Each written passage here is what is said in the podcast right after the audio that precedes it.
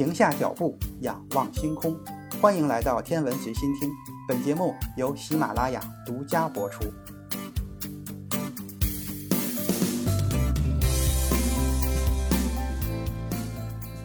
这一期节目，咱们来说一说索尔维会议。一九一一年，物理学的第一届索尔维会议召开，会议由普朗克和能斯特发起，洛伦兹主持，讨论与辐射理论和比热容理论相关的问题。比利时工业家和慈善家欧内斯特·索尔维为会议提供了资金支持。这索尔维是谁呢？他当时是比利时的一个化学家，同时也是一个工业家。在那个时代，化学家是特别容易发财的，因为化学本身在蓬勃的发展，而且化学的每一点进步都容易产生出工业用得着的新材料，所以化学家的一个配方出来，往往就发财了。这个索尔维就发明了一种制碱的新方法，所以发财。那个时候的化学家最有名的还有谁呢？诺贝尔，他就是因为发明了炸药，所以发财的。但是这个索尔维真的是不走运，为什么呢？因为他发财晚了。人家诺贝尔当化学家、当工业家发财之后，设立了诺贝尔奖，至今一百年了，还是非常有名的一个科学保护人。而索尔维就因为发财晚了十年，所以这个时候他想再去当科学保护人的时候，就没有最大的机会了。所以，支持科学家都要趁早。那诺贝尔奖第一届颁奖是在一九零一年，而索尔维动这个点子晚了十年，所以他到一九一一年才想出一个办法。他说：“我能不能开一个全球顶级的物理学家的一个会？这个会就叫做索尔维会议。第一届索尔维会议是在一九一一年开的，然后每三年一届。那这个会议怎么开呢？就是给全世界各个大物理学教授、学者发请柬。”到比利时的布鲁塞尔来开会，来开会还不白开，还给一百法郎。第一届索尔维会议都是谁来了呢？可以说群星璀璨，什么居里夫人、洛伦兹，包括爱因斯坦。可是爱因斯坦在这个时候还非常年轻，是里边最年轻的一个人。现在历史上还留下了第一届索尔维会议的那张照片，那个照片特别有意思。最旁边的那个人就是爱因斯坦，因为当时他的那个地位还没有办法站在中间。再看低着头的那个人是谁呢？居里夫人。那一届索尔维会议上面的大明星就是居里夫人。居里夫人连镜头都懒得看，低着头和别人商量事情。这种照片你爱拍不拍？可是到了1927年，当索尔维会议进行到第五届的时候，咱们再来看这张照片。这张照片不得了，号称是当时20世纪最聪明的大脑的第一次大聚会。这张照片上就更是群星璀璨了，什么普朗克。爱因斯坦、居里夫人、薛定谔，包括后起之秀的波尔，全在这张照片里。第五届索尔维会议的主题是电子和光子，仍然由洛伦兹主持。这是他最后一次在公众场合露面。几个月后的一九二八年的二月，洛伦兹就去世了。虽然会议的主题是电子和光子，但是从邀请名单中可以看出，讨论的正题是新量子力学。早在一九二六年的四月。洛伦兹和科学规划委员会的成员就开始筹备会议日程，但是在筹备的几个月之中，物理学的发展非常的迅猛。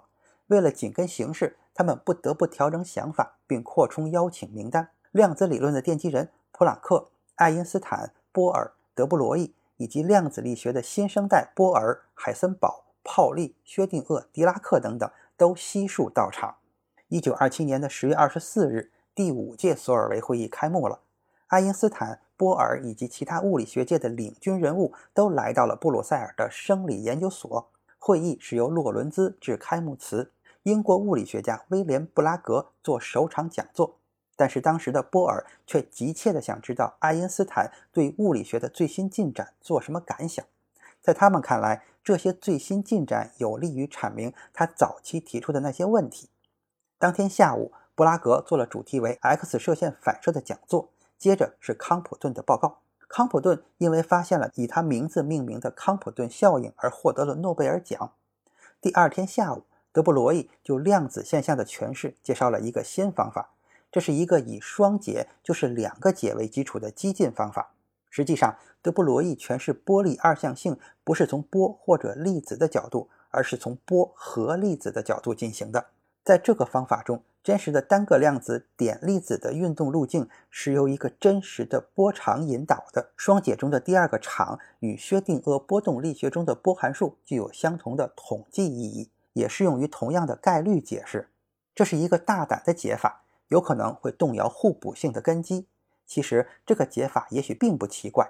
这个想法没有唤起大家的普遍热情。德布罗意指望着从爱因斯坦那儿获得点支持，可是爱因斯坦却一直不出声。早在几个月之前，爱因斯坦就探索过类似的问题。一九二七年的五月五日，他在柏林的普鲁士科学院宣读了一篇题为《薛定谔的波动力学能完全确定，还是只在统计学的意义上确定一个系统的运动》的论文。在论文中，爱因斯坦对理论做的调整，基本上是把经典波和粒子的描述综合到了一起，其中薛定谔力学中的波函数就充当了导场的角色。引导物理上具有实在性的点粒子。没过几周，爱因斯坦发现，在他的调整中，虽然粒子本身仍然是局域性的，但它们依然能够从导场中受到非局域的影响。这种影响会涉及他一直设法规避的因果论。爱因斯坦本来说好要在索尔维会议上宣读一篇论文，但是在六月十七日，他写信给洛伦兹说：“这个报告我做不了，我不能假设报告是没有问题的。”第二天上午，波恩和海森堡一起陈述了经过适度扩展后与薛定谔的波动方程相关联的矩阵力学、基于量子概率的诠释、海森堡的不确定关系以及对这个理论的大量应用实例。他们宣称量子理论已经完成，不需要再对它基本的物理和数学假设做进一步的修订了。下午，薛定谔做了波动力学的讲座，这也是会议最后一场正式的讲座。薛定谔只讲了原理问题，他详述了波动力学引起争议的几个方面，比如波在位形空间的意义，也提出了诠释的不同方法。在接下来的讨论中，薛定谔认为未来的发展可能会产生一个在四维时空层面更为普遍的理论。海森堡马上就对此提出了异议。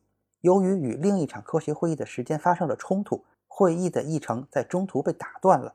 另外那一场会议是由巴黎科学院发起的。为了纪念法国物理学家奥古斯丁·菲涅尔逝世一百周年，洛伦兹就提出了一个折中的建议，将索尔维会议推迟一天。参会的人中，想去参加菲涅尔纪念活动的可以自行前往，周五返回布鲁塞尔继续讨论。星期五的上午，洛伦兹宣布一般性讨论会议开始。他先发表了自己的一些观点，表达了一位老物理学家对因果论和决定论的执念。之后，他又请波尔发表演说。波尔描述了互补性的概念，很多内容主要是讲给爱因斯坦听的。毕竟爱因斯坦是第一次听到他的观点。不过，爱因斯坦也没有立即做出回应。最终，爱因斯坦还是做了一些评价。爱因斯坦提到了大家熟知的衍射实验，也就是一束电子或光子穿过狭缝的实验。在这项实验中，第二张屏上出现了衍射图案，并可以被胶片记录下来。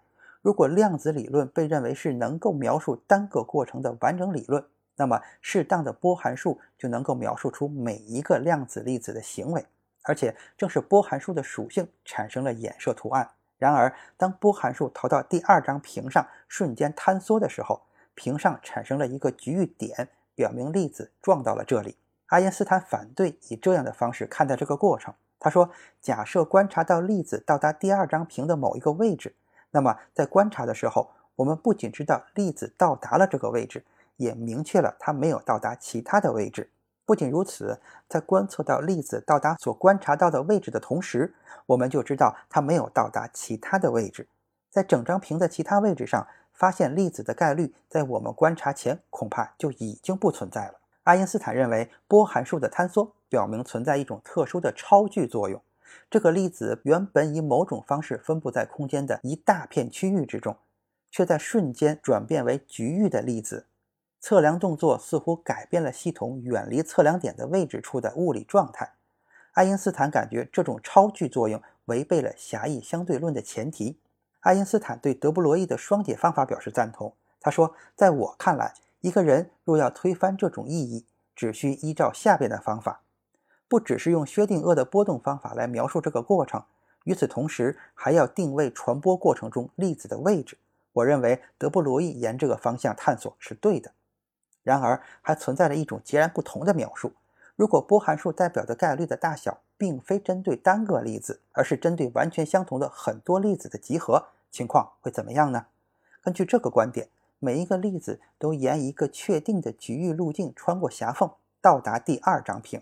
这种可能的路径有很多，衍射图案也因此反映出大量粒子的统计分布。这个分布与波函数的魔方相关，表现出来的是大量粒子的概率，而不是单个粒子的概率。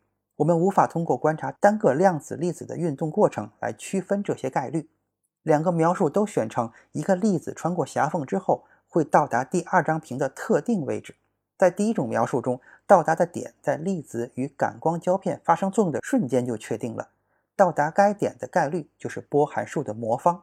在第二种描述中，到达的点由粒子的实际路径决定，而这些路径又是由波函数的魔方给出的统计概率决定的。在两种描述中，我们都只有在探测到大量粒子时才能看到衍射图案。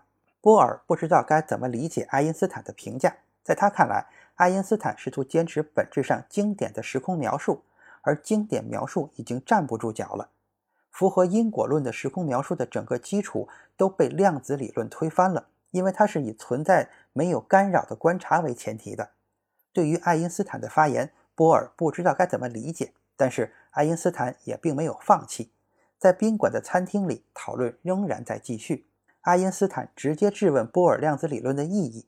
科学史上最重要的科学辩论之一就这样开场了。在场的每一个人都想要在这种非常时刻弄清楚物理实在的本质。爱因斯坦表达了对新量子理论的担忧。每次会议，他都会发明设计一个巧妙的实验，让人看到新理论并不成功。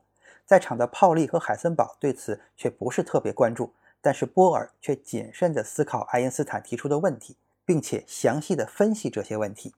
此时，爱因斯坦决定攻击哥本哈根诠释，试图证明由哥本哈根诠释的不完备性。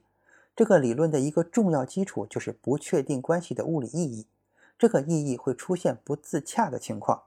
论战是以一系列难题的方式开始的，并被爱因斯坦发展为思想实验。实际上，这种实验无法在实验室中进行实际的操作。对于爱因斯坦来说，他觉得构想出在原则上可执行的实验就已经足够了。对于爱因斯坦的挑战，波尔进行了仔细的思考。他把爱因斯坦的思想实验又往前推进了一步，画出了爱因斯坦的思想实验所需仪器仿真风格的草图。他的目的不在于试图想象这些实验如何在实际中操作，而是主要想发现爱因斯坦的论述中是否存在缺陷。爱因斯坦接着又提出了改进的思想实验，他对哥本哈根诠释的重点疑虑丝毫没有减少，这反过来又迫使波尔捍卫哥本哈根诠释。波尔成功的反击了爱因斯坦的所有质疑，波尔牢牢地捍卫了哥本哈根诠释的地位。但是，爱因斯坦不断质疑带来的压力，让他观点的基础发生了微妙的变化。波尔又回到了干扰的概念，也就是无法控制的动量转移，而这也正是他之前批判海森堡的地方。出席布鲁塞尔会议的物理学家虽然大多数都认为波尔的抗辩取得了胜利，但是，一颗生命力旺盛的不同见解的种子却已经被埋下。在波尔成功为哥本哈根诠释的自洽性做出了辩护之后，第五届索尔维会议就这样落下了帷幕。但是爱因斯坦依然没有被说服。这一期的严选就是这些，咱们下期再见。